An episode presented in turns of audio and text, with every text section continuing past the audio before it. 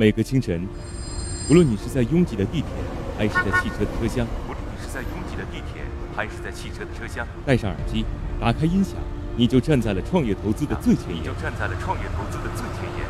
每个夜晚，无论你在公司还是家中，打开微信，你都可以和来自全国的近三万名创业者，在乐客独角兽社群里共同学习投资者心，汇聚创业者。每个周末，无论你在钱江两岸还是在珠江三角，走出家门，你就可以参与到乐客独角兽会员当地线下聚会交流。那今天，呃，我跟大家分享的主乐客独角兽三年时间，帮助近三万名创业者在孤独的创业之路上勇往直前。要合作不空谈。乐客独角兽汇聚最优秀的创业者，加入乐客，拯救你的创业人生。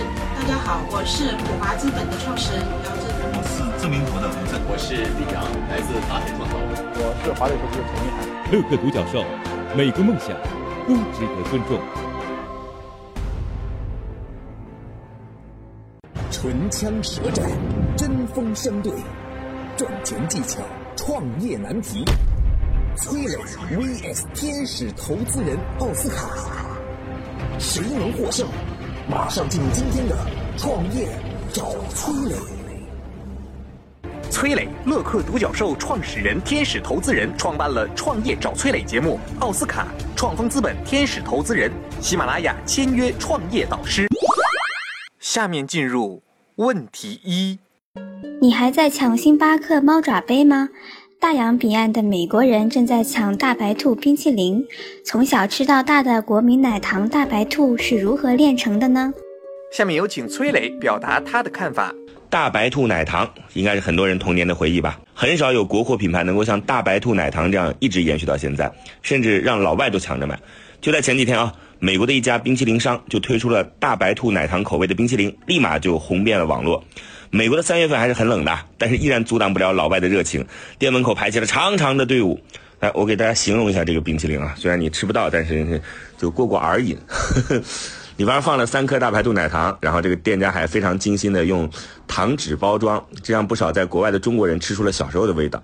那么大白兔奶糖为什么能成为国民奶糖呢？其实啊，这个当年大白兔奶糖奢侈品啊，不信你可以问一问自己的长辈啊。话说当年啊，这个大白兔奶糖它的名字。也不叫大白兔，叫什么呢？叫 A B C 米老鼠糖，可能就会人问了啊，大白兔怎么就变成米老鼠呢？这还得从一家叫做爱皮西的糖果厂说起来。大白兔奶糖在上个世纪五十年代就出现了，可以说是中国第一代国产糖果的代表。不过呢，在它之前流行的是一种来自英国的牛奶糖，当时是风靡了整个上海滩。这种糖一小包的价格就相当于一个工人每个月工资的十分之一，对比一下你就知道当时吃糖有多奢侈了吧？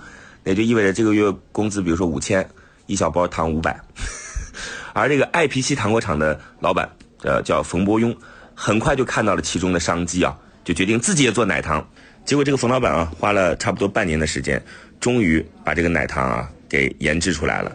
这个奶糖的配方呢，借鉴了英国的牛奶糖，然后同样参考风靡上海滩的米老鼠动画片，价格还比那个英国牛奶糖要便宜。结果可想而知啊，A B C 米老鼠糖大卖。后来呢？米老鼠糖也换上了新衣服，就变成了我们记忆当中的经典大白兔奶糖。这就是大白兔奶糖的由来啊！这样的一颗大白兔奶糖，当时可是挤破头都买不到啊！你问问你的爸妈啊，就是在计划经济的时代，大白兔奶糖本身产量就不高，而且还是定点定量供应，一糖难求，毫不夸张。尤其是逢年过节的时候，过年的时候送礼就送大白兔，结婚的时候要托关系买大白兔奶糖，谈恋爱的时候心意要用大白兔来表达。在没有广告的年代，商店门口挂着一块牌子，写上“本店有大白兔奶糖卖”，就是最有力的号召。那时候的大白兔奶糖已经是家喻户晓了。我知道你吃过大白兔奶糖，你也看到过大白兔奶糖，但是你肯定不知道这个大白兔奶糖这背后还有这么一段故事。我曾经跟很多创业者沟通过，发现创业者最大的痛点就是缺少资源、缺少链接。于是呢，我们创立了创业者社群乐客独角兽，现在已经有两万多人了。有人找到了创业机会，找到了客户、渠道商、投资人。下拉手机屏幕，在节目简介里有我的个人微信号，我在社群等你。感谢崔磊的精彩发言。下面有请奥斯卡表达他的看法。大家好，我是天使投资人奥斯卡。先来讲一下大白兔奶糖的几个经典故事。第一，广告语：七粒大白兔奶糖相当于一杯牛奶。以前的大白兔奶糖是公认的货真价实。当年的奶粉稀缺，大白兔奶糖可以顶上，充当孩子们的营养品。第二。政治大白兔，大白兔奶糖对于中美建交啊起了关键的作用。一九七二年正值冷战时期，尼克松访华先遣部队到来了中国，进行了各项对接工作。由于长期的冷战，我们双方之间的关系难免会有些时间上的隔阂。让人意外的是呢，在这个过程当中，大白兔奶糖起到了重要的作用。当时呢，在先遣部队的宾馆房间里啊，就放着一些招待的食品，其中就有大白兔奶糖。说来也奇怪，那么多吃的，偏偏只有大白兔奶糖最受欢迎，甚至到了最后一天，连糖纸都不剩，全被访客打包带走。周恩来总理呢，在了解这件事情之后，连夜传达了毛主席的旨意。既然美国人那么爱大白兔奶糖，那么就给他们每人带上十斤回国。第二天上午，中午，尼克松访华的先遣部队真的就带上了最燃最香的特制大白兔奶糖。带回了白宫，连尼克松总统也非常爱吃。除了尼克松访华的这件大事呢，大白兔奶糖还是一九五九年中国建交十周年的国礼。二零零五年成为大陆和台湾五十年后首次直飞航班的纪念糖果，以及二零一零年上海世博会的指定糖果。第三，哎呦，这大白兔奶糖还有神奇的效果啊！这个和长寿老人的故事。北京有一位兔爷爷，已经九十多岁高龄了。他从大白兔奶糖面世以来，就从未间断过吃大白兔奶糖，每个月都要吃掉两三公斤。一天，他不小心被一辆车撞了，可到医院一检查，却发现毫发无损，当天就走回了家。家里人认为大白兔奶糖增强了他体内含钙量，而避免受伤。那第四。哎呦喂！大白兔奶糖和时尚领域还有关系。二零一四年，大白兔奶糖筹备完了一项创举，投资拍摄了青春偶像剧《红色青橄榄》。这部剧呢，还有一个好听的主题曲，叫《你是我的糖》。另外，大白兔奶糖还和另外的品牌商玩转起了跨界营销，联合推出了大白兔奶糖的唇膏。啊，外观延续了大白兔奶糖的经典形象，外形酷似一颗奶糖，一上市就立马招来了哄抢。我们总结一下来说啊，大白兔奶糖一手玩转的是世界营销，一手跟上的是现代的潮流。从这个青春偶像剧啊，到跨境营销，到政治伏笔，一直在不断的强化它的品牌力。小贴士。创业者应该时刻关注新闻事件热点，将热点和品牌结合，从而为品牌发声造势。感谢奥斯卡的精彩发言。下面进入问题二：煎饼摊大妈月入三万，而读了九八五二幺幺的你，为什么还一无所有？大爷卖烧饼八年，浙江七套房，煎饼真的这么赚钱吗？下面有请崔磊表达他的看法。煎饼赚不赚钱啊？我没做过，不太了解。但是我可以先给大家讲个案例。老刘啊，来自山东，靠着祖宗留下的摊煎饼的手艺，在上海摆煎饼摊，一卖呢就是十四年。呃，别人摊一个煎饼两分钟，老刘四十秒就可以搞定了。但就算这样啊，老刘一个月下来收入也就一万五六。别人说的一个月挣三万，他想都没想过。我来给大家算个账，一个饼平均下来五六块钱，一天卖一百个。即使把周末都算进去，一个月下来也是不到两万块钱啊。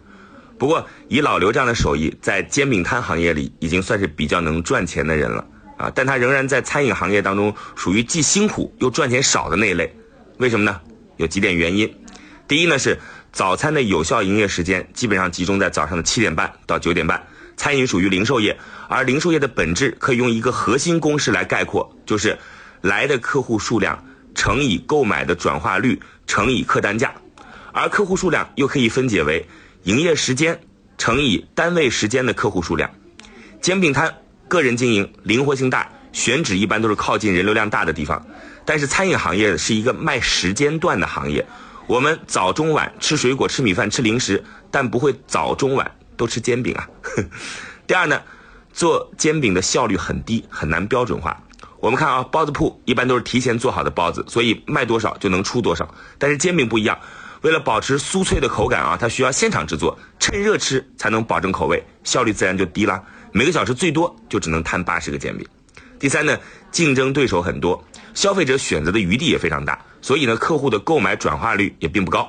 我们每天早上买早点都知道啊，早点摊一般都是很集中的，而在老刘的煎饼摊旁边，每天早上和他一样卖早餐的摊位可能就有十几家，什么千层饼啊、酱香饼啊、各种饼啊啊。但是顾客哪家人少就在哪家买呗，想吃什么就买什么呗，这是很多人购买的时候的心理啊。第四，地域属性强啊，品牌属性弱啊，客单价比较低呀。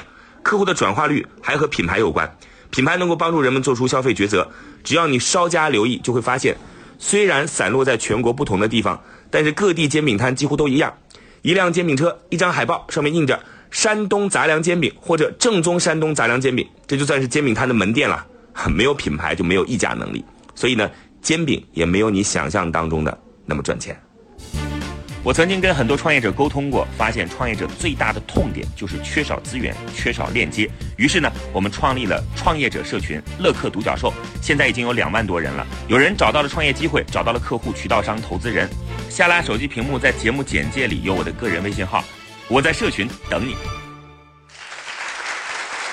感谢崔磊的精彩发言。下面有请奥斯卡表达他的看法。大家好，我是天使投资人奥斯卡。我们来说啊，记得当年我也看了这个新闻，月入三万的煎饼大妈啊，她的这个煎饼摊啊，也不是在普通的地方，她是在京城的黄金地段。那记得有一次，顾客就怀疑大妈是不是少打了一个鸡蛋啊？大妈忍无可忍，说了一句：“我月入三万，我还会少你一个鸡蛋？”霸气侧漏的回答引来了一波流量。啊，看不起的生意其实就是煎饼摊，大家都觉得，哎呦，煎饼摊算什么生意，算什么买卖？平时上班路上，你们再看到煎饼摊啊，可别再吆五喝六了，毕竟人家赚的比你多多了，对吧？这位煎饼侠贾大姐后来也喊了一句话：月入三万怎么了？我靠着摆摊月入十万送女儿出国，还开了三家连锁店，办了全国第一家。摊煎饼的学校，贾大姐的煎饼摊有多火？每天早上不到六点，就有人开始排队卖煎饼了。两个锅同时开摊，在上班高峰的时候抢的是不亦乐乎啊！甚至有些排队的人，嗯，竟然为此打架。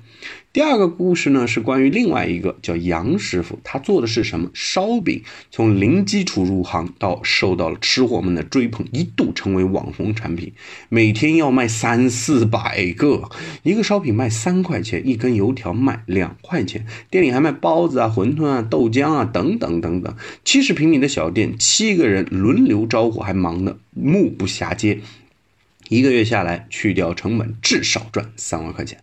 二零零九年底，我记得杨师傅赚到了人生的第一桶金。从那年开始，他每隔两三年就会投资一套房产，最多的时候手上有七套房，还不包括店面哦。那么他们做煎饼也好，烧饼也好，为什么这么赚钱呢？首先，早餐呐。这个赚钱已经不是一个秘密了啊！有专业机构说，中国人早餐食品的销售三年后将达到一点九五万亿，所以市场非常庞大，这是刚需。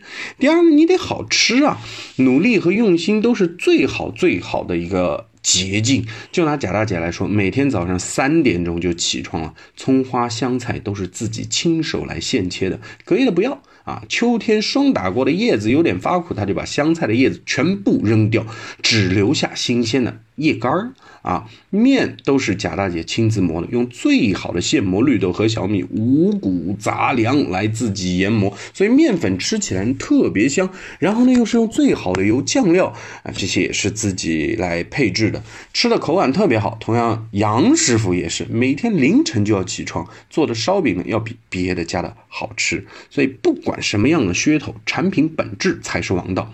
最后我们要说的是，听取客户的反馈，也就是市场调研。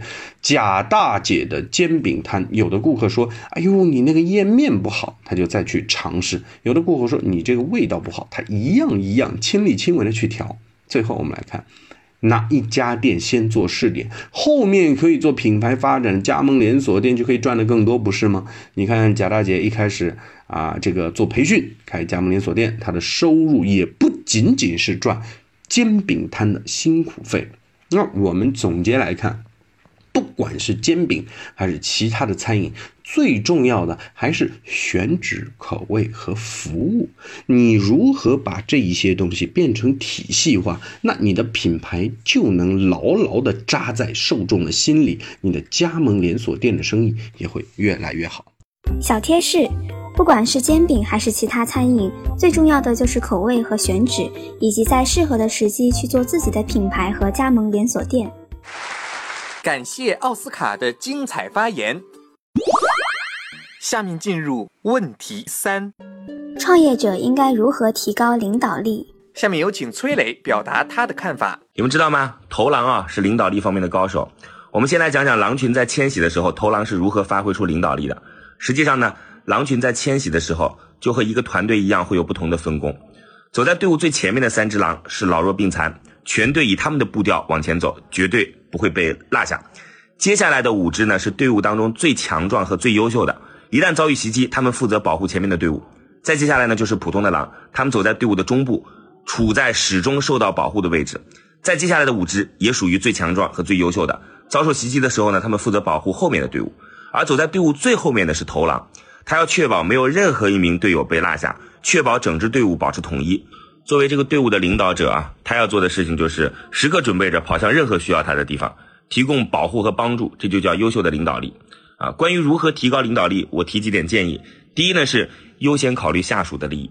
好的领导就像好的教练，自己站在场外，看到队员有出彩表现的时候，会无法抑制自己内心的激动，情不自禁的欢呼雀跃。我们甚至可以认为，最优秀的领导者在设计利益的时候，应该先人后己。举个例子啊，高乐高集团首席执行在回忆自己参加美国海军陆战队经历的时候，就说，有一天五点起床了，该吃午饭，发现饿得不行，于是。快步走到其他士兵面前，这时候一位炮兵军士拍了拍他的肩膀，跟他说：“在野外训练的时候，应该让作战部队的士兵先吃，剩下的你才能吃。”所以啊，当涉及真实利益的时候，你可能会难以理解为什么要优先考虑下属。但如果你想让团队成为最终的赢家，你就必须应该这么做啊。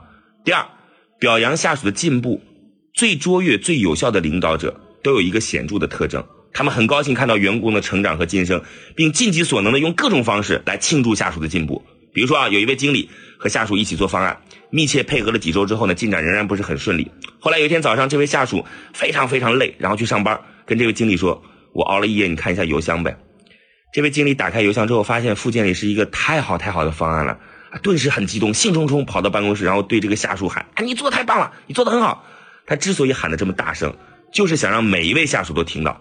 因为这种发自肺腑的赞扬会激发下属的自信，然后让他们以更大的积极性去服务客户，为团队做贡献。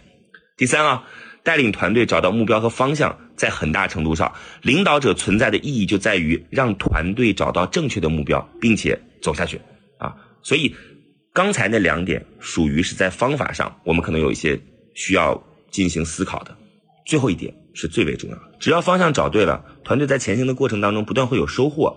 那这个领导就是一个好领导，他就能带出一个好的团队。我曾经跟很多创业者沟通过，发现创业者最大的痛点就是缺少资源、缺少链接。于是呢，我们创立了创业者社群“乐客独角兽”，现在已经有两万多人了。有人找到了创业机会，找到了客户、渠道商、投资人。下拉手机屏幕，在节目简介里有我的个人微信号，我在社群等你。感谢崔磊的精彩发言。下面有请奥斯卡表达他的看法。大家好，我是天使投资人奥斯卡。那领导力哦，对于不管是激发团队的协同作战能力等等，都是至关重要的。那我们来说几点。第一，真正领导者是懂得让位的啊。这个在职场上有个有意思的现象，一个优秀的团队里面最不显山、最不露水，常常是。职位最高的，甚至经常你根本看不见领导的出现。如果一家公司老板天天出现在电话会议啊，这家公司可能哎呦有问题了。比如马云，他一年最多帮四次阿里啊做四个决定，这个举动呢是有潜台词的。别的什么事情别来烦我，这是马云一直以来的领导风格。很多人专注于自身的特长，却忘了善于比你优秀的人，他们往往比你做得更好。你要懂得把对的人放在对的岗位，给对的薪酬和激励，这才是领导力。第二，我们来说啊，为下属前进的道路扫平障碍，这也是很重要的。不仅仅是你要懂得让位、懂得放权，你还要给他空间。很多管理人啊，会因为一些小事打击下属的积极性，给下属前进的道路设置各种障碍，给他穿小鞋。有时候呢，容忍了这些人是没问题的，但记住，这只是有时候，因为多数时间这些人是不愿意。啊，这个完完全全的受你摆布做牵线木偶的，因为每个有能力的人，其实夸张点说，他都是自命不凡的。第三。确保下属快乐的工作，很多人啊把工作和生活划分得很开。其实工作就是生活的一部分嘛，对吧？即使不是生活的全部，也是生活中至关重要的一个环节。正因如此，领导啊更应该让工作场景充满了欢乐，觉得有趣，觉得有奔头，觉得这件事情做了我无怨无悔。那很多人是这样认同的，但实际操作的时候呢又变了，是不是？真正好的领导者，或者说好的。领导力，它不仅仅是在创创班的过程当中能够给你营造这样愉悦的氛围，让你愿意更加的为公司付出，甚至在下班的时候，你如果能够调动他们的主观能动性，那就是更好的。包括最近大家来看啊。格力，格力的董小姐她制定了 KPI，每个人都要买一万块钱以上一年的营业额，这代表了什么？你想，一家实体产业公司里面、工厂里面加起来有一万多号人，工作的可能销售工作的可能只有一百个人。如果说你能够把剩下的九千九百人的积极性都调动起来的话，这是很恐怖的一剂一个力量啊！你说是不是？小贴士。领导者要学会放手和让位，帮助下属扫清前进的道路和障碍，以及让下属能够快乐工作。感谢奥斯卡的精彩发言，今天的节目到这里就结束了。感谢两位的精彩辩论，创业找崔磊，我们下期再会。